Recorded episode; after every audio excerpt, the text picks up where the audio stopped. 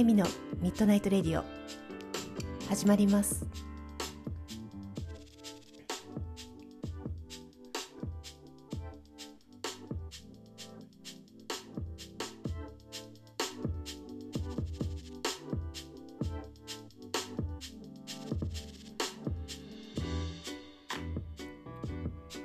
こんばんはエミです。今宵もひとときお付き合いください。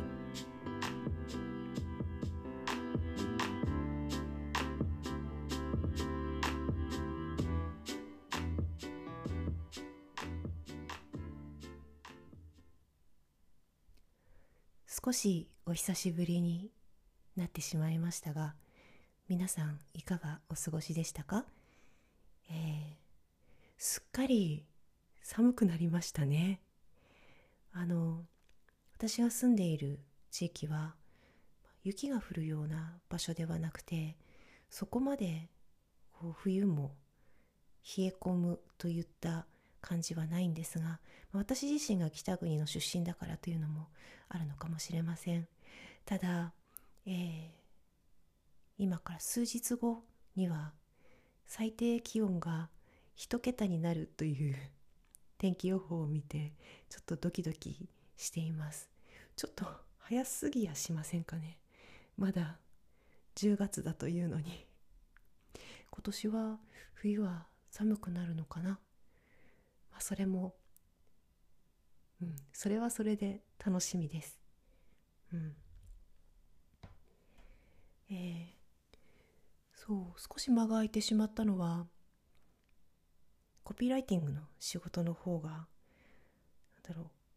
ちょっとあの立て続けに入っていたからなんですけれども、というか重なった、うん、ね、あの先方の都合で相手側の都合で、うん、あの遅れたりとか早まったりとか、まあ、そういうので一気にこうギュッとひとときに重なってしまったっていうのがあるんですけどやっぱりねそう気がついたんですけど私あのお仕事とかしてるともうなんか神経が全部そっちに行ってしまって食べ物とかも割とおろそかになるんですよね。こうなんだろう作って食べるとかじゃなくってなんかあるものお腹が減ったらあるもので少し満たしてみたいな感じ。こう神経がなんだろう。うん。あなんかこうそっち側に持ってかれてるなっていう感じは すごくします。なので今一旦その状況が抜けて少しずつうん。あのなんだろうな。また重要なところというかこうフラットなところにこう戻しているような戻っているようなそんな期間です。うん、こういうのもなんだろうな結構やっぱりタイプがあったりするんでしょうね少しずつ馴染んでいったりもするんでしょうがでもこの感じは結構私昔から変わってないのでそうそう変わるもんではないのかなと思いますね。うんさあ今日は、えー、9月から延長して10月も、えー、お題を季節にしていたんですけれどもその、えー、季節への投稿をいただきましたのでご紹介したいと思います、えー、ラジオネーム社長1日目さんより、えー、投稿いただきました、えー、初投稿ですね。ありがとうございます。お待ちしておりました、えー、季節は私にとって人生で一番の贅沢品です。季節、それ自体が大好きすぎて、自分以上に季節が好きな人がいるのだろうか、と毎日思うほど、私を一番幸せにしてくれるものかもしれないです。エミさんにとっての一番の贅沢品は何でしょうか？その幸せな感覚を一緒に感じてみたいです。ありがとうございます。社長就任、まずはおめでとうございます。そして、えー、記念すべき1日目にこのご投稿いただけたことすごく嬉しいです。えー、なのにちょっと紹介までに時間がかかってしまって、ね、初投稿にもかかわらず申し訳なかったななんてちょっと思ってますなんかねこうこのね社長1日目さんからいただいたご質問というか投げかけがですねなかなか深くて私にとっての一番の贅沢品かってすごいずっとこう自分の中にあったんですよこの、えっと、いただいてからあの紹介するまでの期間にね。であこれかなやっぱりみたいな感じであったんですけどうんあの実は昨日一度このレディオを収録しようと思ったんですけどその割と直前っていうか数時間前にうわってなんかこうあれじゃんってこう思い出したものがあって。でちょっとそれで動揺してですねちょっと昨日はまとまらなくて収録をちょっと途中でやめてしまったんですけれども。うん。で一番のというふうに一番の贅沢品というふうにおっしゃっていただいていたんですけれどもちょっと何個かご紹介させてもらいたいなと思います。でねその前にこの季節が一番の人生の一番の贅沢品っていうなんかもうこの感性っていうかなんかそれがすごく好きですね。私なんかこういうなんだろう人の感性に触れられることってすごく好きで。うん。なんか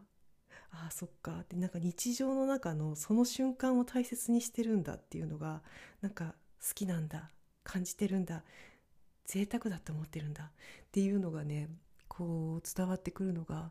なんかすごく心地いいです。うん、であのまずねまず私の贅沢品として一つ目はあの空を見上げることです。あの空っていつもそこに変わらずあるけど変わらずじゃないんですよね。一瞬たりとも同じ姿ではいない。うん。でなんだろうそのずっと変化している空のうちの一瞬を切り取って私たちは見ていてでしかもうんなんだろうその場からその空を見上げているのは私一人なんですよね。うん。だからその空を見れたのは私だけなんです。うん。これは皆さんそうですね。うん。同じ日に同じ時間に見上げていたとしても同じ場所からその場から見上げてるのは私一人だから。うん。なんかその一瞬に出会えること、うん、私は引きこもりがちなので外に出るっていうことも多分皆さんより少ないと思うんですけどなんか外に出た瞬間には必ず外なんだろう空を見上げますね。で今日の今のこんな空っていうのがなんかすごく贅沢に感じます、うん、自分の部屋から見える夕日夕焼けそんな空も好きですしそうねなんかこう月が満月だったりした時に見上げたりあとは見上げてみたらなんか三日月でものすごくちょっと風情のある空だったりとか三日月にちょっとこう雲もあってなんかコントラストがすごく美しい空だったりとかあとは本当に雲一つない空で雲が何かに見える空。うん。でなんだろうな。そこまで何かを感じるもののないいつもの空、うん、それもなかなか好きですね。なのでこの空を見上げる瞬間というのは日常の中ですごく私の好きな瞬間です。おそらく皆さんの中にもいらっしゃるんじゃないでしょうか。インスタに空の写真を上げてらっしゃる方もたくさんいらっしゃいますもんね。やっぱりこうなんだろう知らずに特別感っていうかなんかこうそういうものを我知らず少しこう感じていたりするんじゃないかなと思います。なんかこう地球の楽しみっていう感じがしますね。綺麗な空が見れること。うん。そしてもう一つはこうこのご質問というか投げかけをいただいた時に自分の中でこう記憶をたどったりとかしてたんですけどね。あのなんかその瞬間が例えばうんそうね。行きたいところに私が私自身を連れて行ってあげてそこで感じたものたちっていうのが、うん、日常からもう一段階ちょっと非日常のところに入ったところにある私の贅沢品です。でねその中でもこうして何かのきっかけで記憶をたどった時にすごく鮮明になんだろうなこう自分のその時感じた感覚とか体感を伴って残っている記憶なんか断片みたいなのがあるんですよ。あることに気がついたんですよ。でそれがその瞬間っていうのがそんなにこう記憶していてまた思い出せるくらいのなんだろう私にとっての特別なものたち特別ななんかかけらたちというか私の中にこう蓄積していっているすごくこう貴重な瞬間。うん。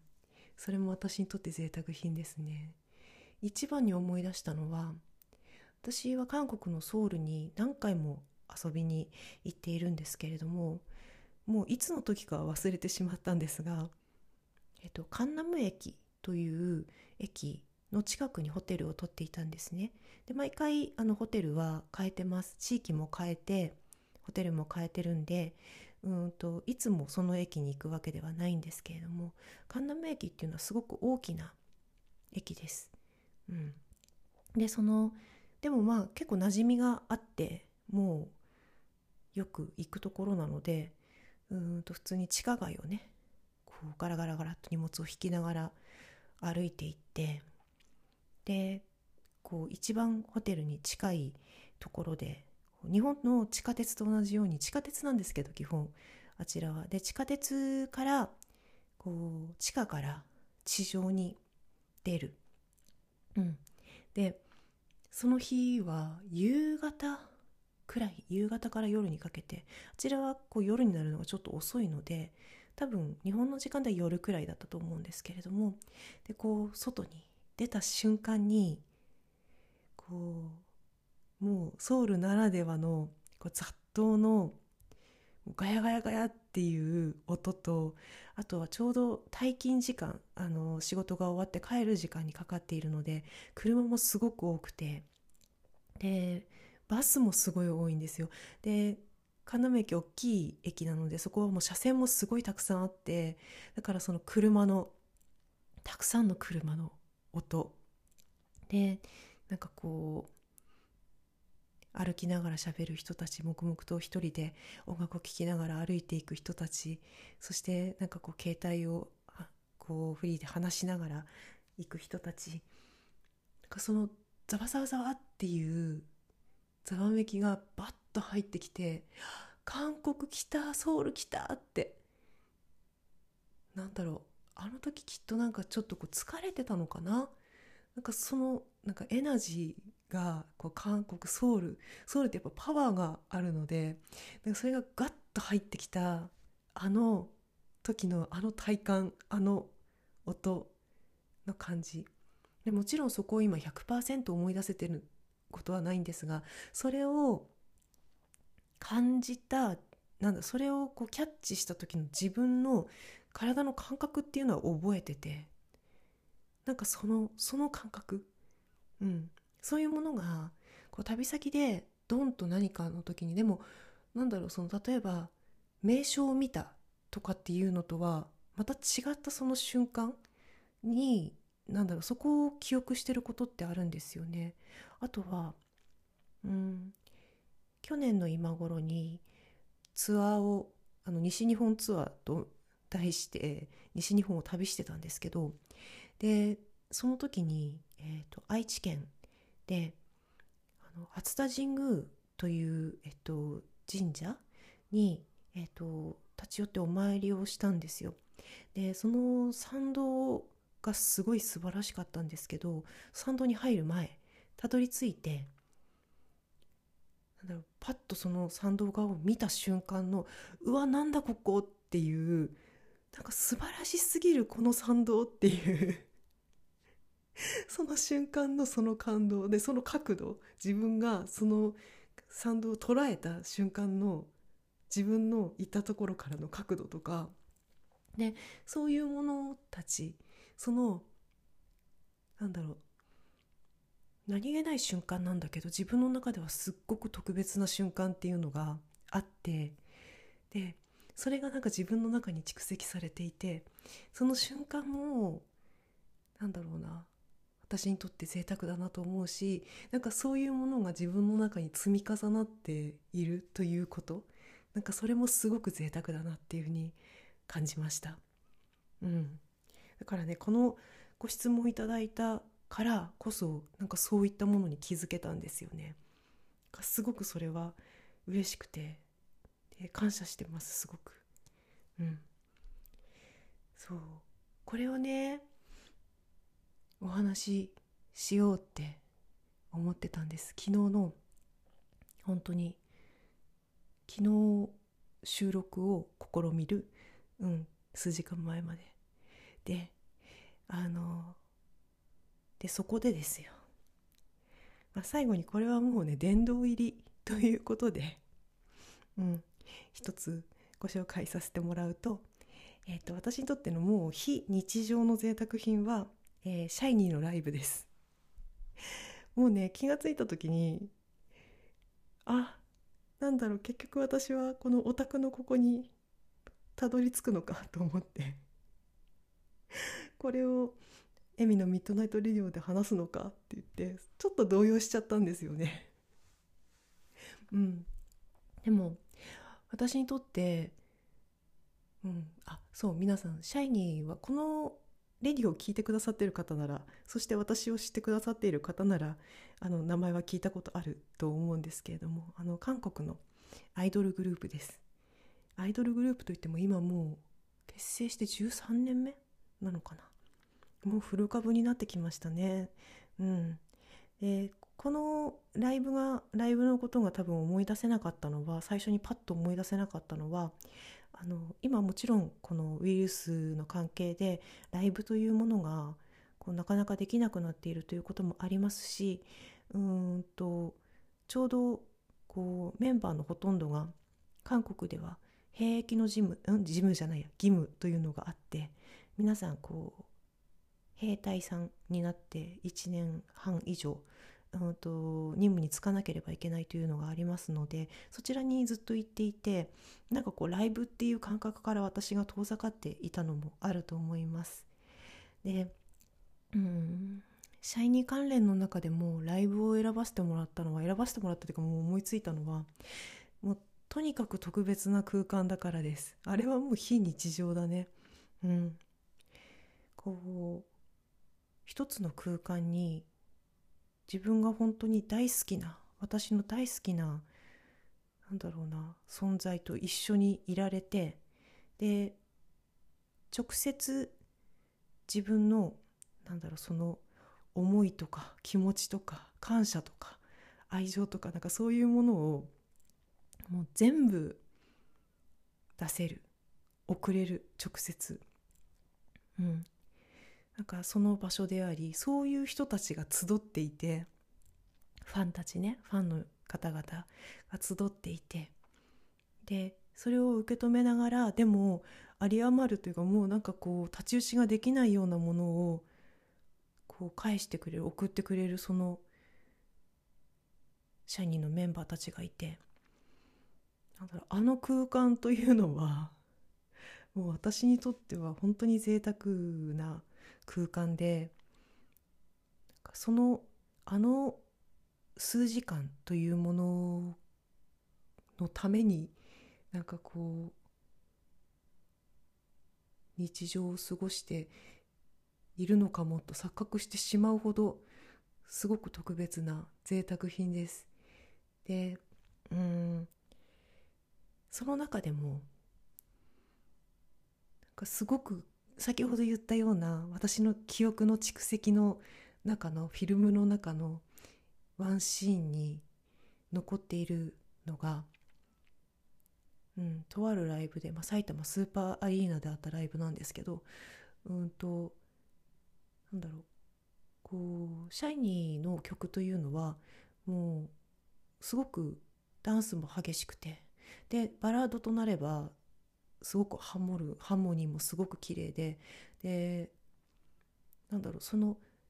一瞬一瞬のその曲一曲一曲の中で、まあ、ダンスに集中してたり、うんと、歌に集中してたりっていうのがあるんですけどあの結構ライブ行く皆さんあのご存知かもしれないんですがこう振り付けとかそんなになくてうん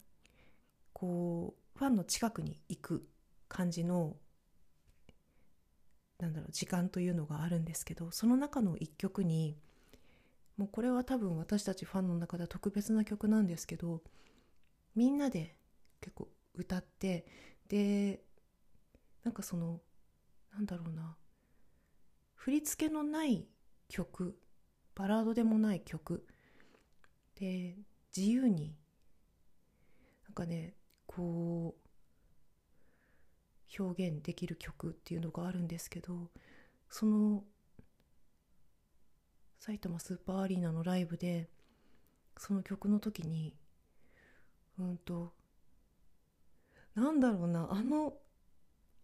なんかグワーってみんなの会場にいるみんなのエネルギーがグワーって循環してもうそれはもう愛情ですよね。でなんだろうそれがなんだろうな。充満してもうなんかこうアップアップしてしまうような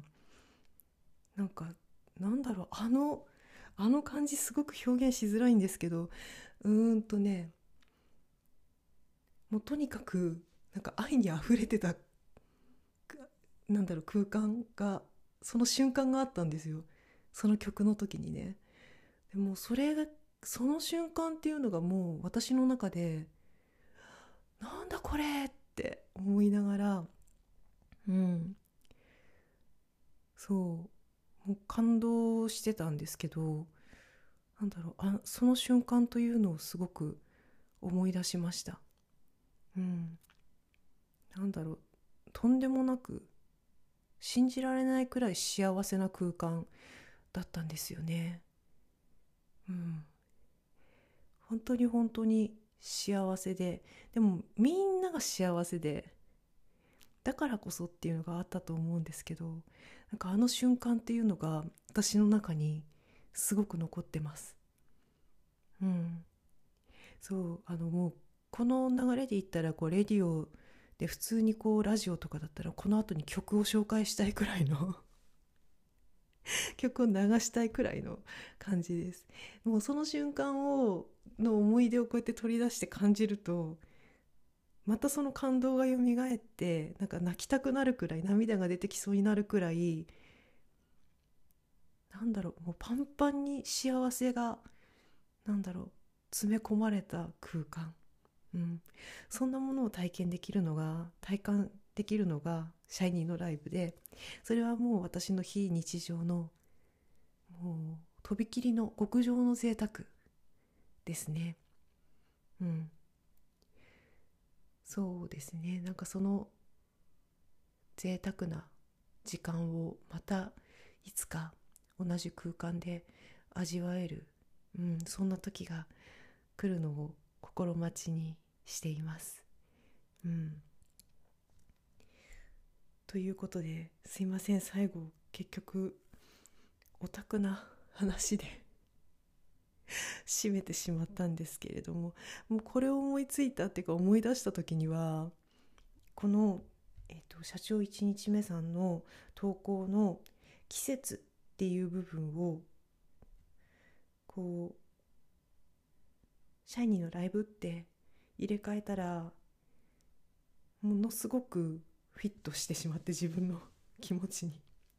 紹介せざるを得ない。うん。ってなりました。うん。なのでちょっと動揺しながらもこのお話で締めさせていただこうかなと思います。うん。なんかそう社長1日目さんありがとうございました。うん。このいただいた投稿でこの内容ですごくなんだろう自分の中を探求することが探検することができました。すごくなんだろうな楽しいというか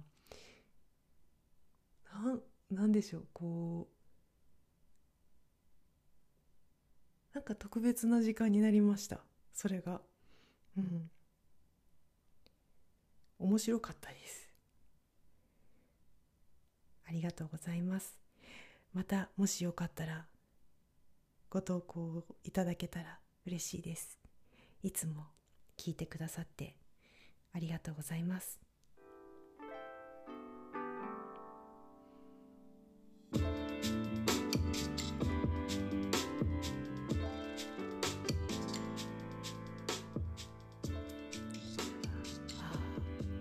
ってみてちょっと分かったことは。なんだろう。大切なものを話す時って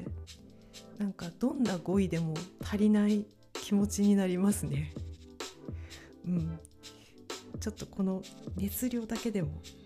お届けできていたら伝わっていたら嬉しいです。では今宵はこの辺でまたね。